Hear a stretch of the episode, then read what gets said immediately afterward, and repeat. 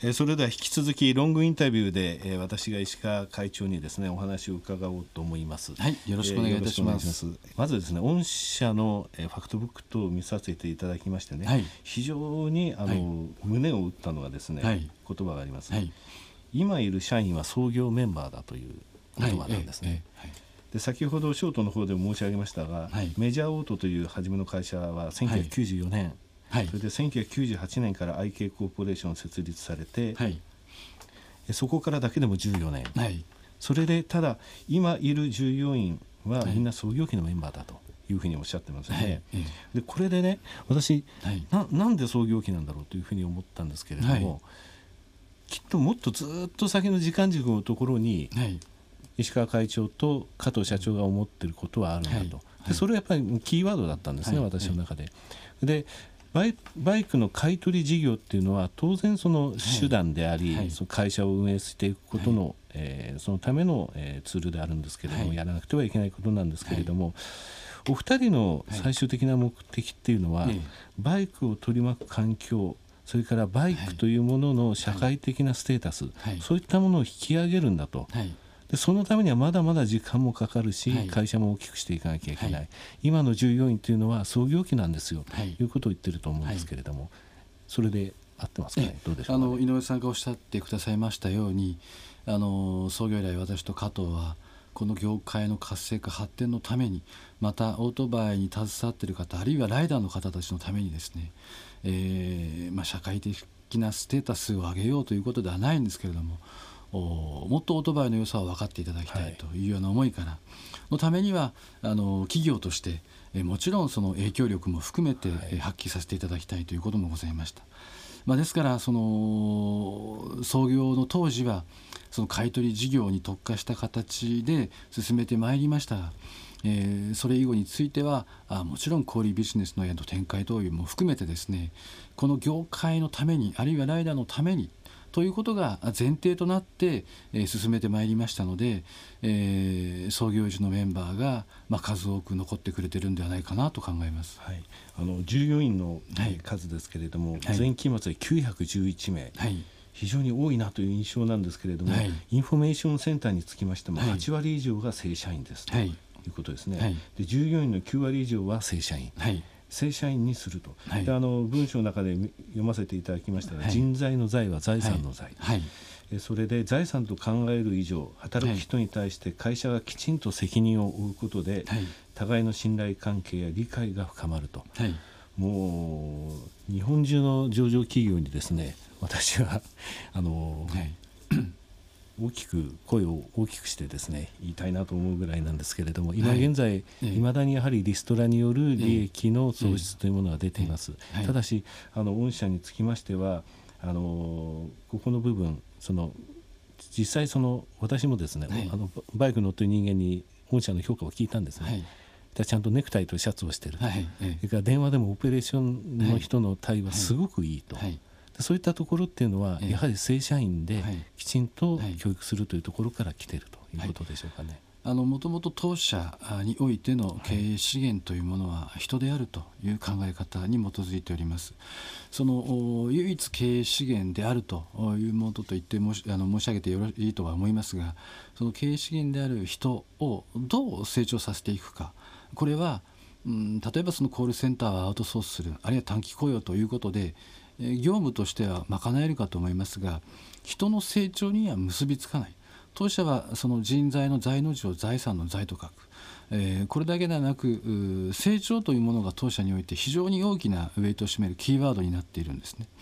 人の成長があってこそ当社も成長するというスタンスがございますので短期的な雇用あるいはその社員ではない形でですねアウトソースしていくというよりは当社において成長を共にしそれが当社の推進力になるというような考え方から人材の財とあの財産の財を記載させていただいているということでございます。はい、あの安易なリストラでですね、はい、あの一時的な収益、まあ、はい、あの翌年以降の収益には結びつくんですけれども、はい、えそういうあのアナウンスメント効果を狙ってる会社等はあるんですけれどもね、はい、あのその日本経済全体への影響等を考えますとですね、あのこういう考え方でこれからも、えー、カンパニーの部分ですよね、ハンドカンパニー。あの、後ほどえー、バイクカンパニーのお名前についての私の考えを申し上げますけれども、はい、ここのところのバイク王っていう部分ですね、はい、この人たちがみんなバイク王で、はい、えー、志を一つにしているということだと思います。で2つ目なんですけれどもね、えー、原付一種いわゆる 50cc 未満、はい、50cc 以下になるんですか、はい、で原付第2種は 51cc から 125cc、はい、えー、この2つでですね、えー、売上あの売上の台数ですね、はい、売却台数47%占めるんですね、はい、えー、ただ売上高に占める比率は18%、はい、ただここの部分は、ええ。ー、ですので 126cc 以上で53%の、はい、えー、売上台数、はい、売却台数、そして売上高として82%占めるんですね、でこの、えー、ただ 125cc 以下の部分についてもきちんと買い取りをすると、何でも買い取るっていう視線ですよね、えー、オートバイであればもちろん何でも買い取りをさせていただいてます、それは、あのまあ、例えば国内向けの出荷台数新車の出荷台数の50万台のうち半分ぐらいがいわゆるファミリーバイクといわれる125を切る排気量でございます。加えて1200万台全国に課税対象保有されているオートバイがあると言われているうちの7割が原動機付き自転車の扱いでございます。えー、そのようなマーケットを見るとまた加えてですね、えー、通勤や通学などでお使いになって、まあ、生活の手段交通の手段としてお使いになっている方たちが多くいらっしゃるということを考えれば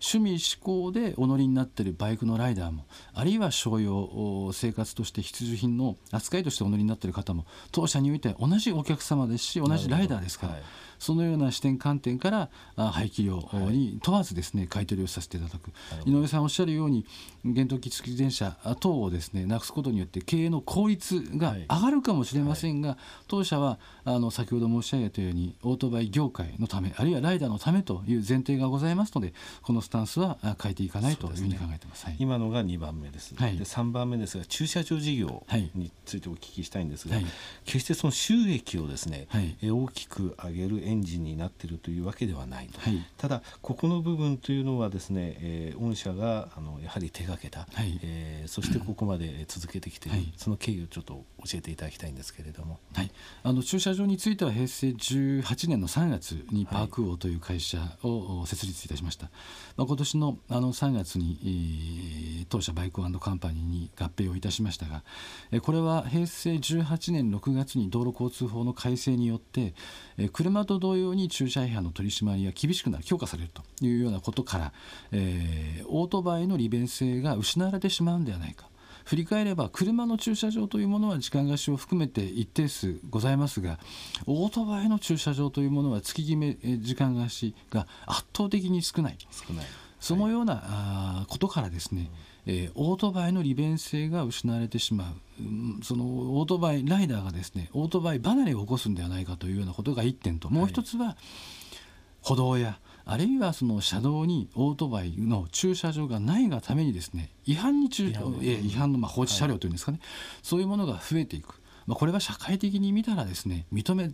られないものじゃないですか。はいその環境を整備する上で当社の責任として、まあ、駐車場事業というものは、まあ、大変厳しい状況続いておりましたけれども我々のその業界あるいは社会に対してですね、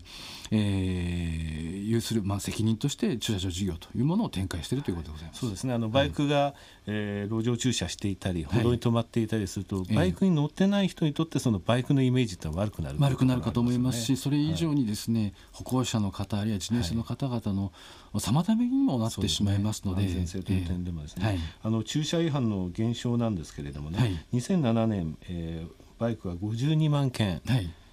駐車違反あったんですが、はい、ここ2年間ちょうど半分ですね26万件まで減ってるんですね、はい。はい、でこれ面白いなと思ったんですけれどもねあの御社駐車場のところを、え撤退してまた新しいところを作ったりするじゃないですか、で撤退するってことは、逆に言えばそこの地域は駐車違反がないってことなんですよね。駐車違反があるところにあの、ね、やっぱりそこは少ないんだ。だからそこに作らなきゃいけないということで、で撤退する時はよしよしこれで ここは大丈夫だというようなですね、感じになっていてその利益を追求するというよりは、バイバイクのあのライダーのための利便性というところを考えている、はい、そのセグメントなんだなというふうに見てたんですけど、はい、まあ、もちろん営利目的団体ですから あの一定の利益というものは必要かと思いますが それ以上に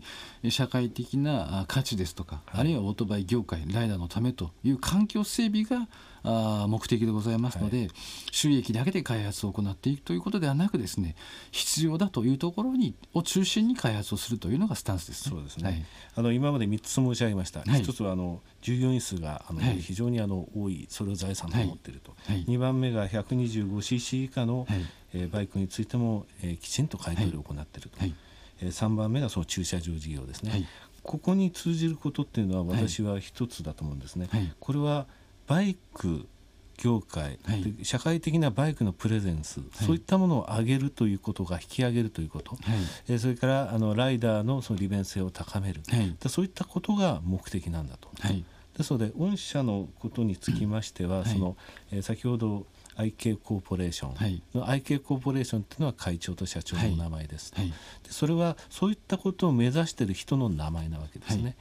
でバイク王カンパニーのそのバイク王の部分はバイク王の従業員も含めた御社全部、アンドカンパニーその仲間っていう部分は、御社を利用されてる方、はい、また株主の方、はい、えー、それからオートバイライフ研究所、はい、えー、こちらもお持ちですが、こちらの方で、えー、御社と関わってる方、で皆様の共通のその夢というものが、先ほど会長夢って言われましたけれども、それがやはりバイクライフというものの、えー、もっともっとの充実それから全て、えー、バイクのことっていうのはバイク王さんに聞けば分かるような状態にしていく、そしてバイクというものが持つ社会的なプレゼンスを上げる、はい、そういう目的、はい、ですのでそういう夢を持っている人の名前が出てるだけなんですね。だから何も変わってないと思うんですよね、はい、でそういう考え方はよろしいでしょうか、まあ、あのそこまでですね、おっしゃっていただければ非常に恐縮するところですし光栄でございます、あの今ご説明ご紹介いただいたようにですねえー、この会社は私と加藤で作り上げ、はい、えー、夢の実現のために多くのスタッフが募ってでまた数多くのご協力くださるお会社さんもちろん当社にですね、えー、ご評価いただいている株主さんも含めてご期待に応えていくということが当社のその成長そのものだと考えておりますので、はい、その成長会社の成長を支えるのは社員スタッフの成長でございますから、まあ、あその創業の考え方理念というものは今後も持ち続けていきたいと考えてます。そうですね、はい、あの確かにですねあのファクトブックの中に加藤さん加藤社長のコメントが出てたんですけどね、はい、昔はよくあのバイクが捨ててあったと。えー、私も子供の頃田舎によくあったんですよね、はい、えー、プレートだけがなくてですね、はい、でしばらくするとどんどんパーツがなくなっていくんですが、はい、子供はみんなそれに乗っかって遊んでたりしたんですけど、えー、今ないですね確かにね、えー、あのそれがまあ当社だけの問題とは思いませんが、あのまあ、おそらく自治体による活動も非常に影響があったかと思います。ただオートバイの売却が可能なんだと今まで、えー、例えばお乗りにならないようなあの軌跡に置いてあるオートバイというものは処分の対象でしかなかったかもしれませんが当社において、えー、金銭につながるというようなコマーシャルも過去行ってたことがございます。それによってですねバイクに対する見方がおそらくオートバイのライダーお乗りになっている方たち変わったんだと思うんですね、はい、それによって、まあ、放置車両というものが少なくなったということもございますし時間貸し駐車場だけではなくオートバイの月決め駐車場も今開発を行ってますので、はい、まあ、それによって路上に放置されるというものがうんと少なくなってきてるんではないかなと思います。はい、いや私たち子供の頃からですね、ヒーローはみんなバイクに乗ってました。そうですね、えー、機械ダーも仮面ライダーも、えー、ローマの休日も、はい、そうですね、えー、えー、探偵物語の工藤ちゃんまで乗ってましたですね、はい、ジェームス・ディーも乗ってましたし、ね、あのまあ、オートバイはかっこいいものだとい。うような、まあ、印象をお持ちの方もいらっしゃるとは思うんですが、はいまあ、それ以上にこう社会的に注目されるのは残念ながら悪いニュースの時であったりですね。ですね、えー、ですので、まあ、そのようなあ、まあ、正面から捉えていただけないような状況環境を私どもが、はい、あ先頭になって変えていきたい。それがライダーあるいはバイク業界の発展活性につながると信じてますので、はい、えー、それはもうこれからもですね、ね、バイクカンパニーとしてえー、一層のそのバイクファンを広げていくという活動については力を尽くしていきたいと思います、ね、今のその最後の言葉を引き出したくてですね、あそうですか、はい、あの申し上げたんですが、はい、あの私もこれからずっと見ていきますので、はい、あの本日はバイクオーカンパニー代表取締役会長でいらっしゃいます石川明彦様にお越しいただきお話を伺いました。本当にありがとうございました、ありがとうございました。今後ともよろしくお願いいたします。失礼します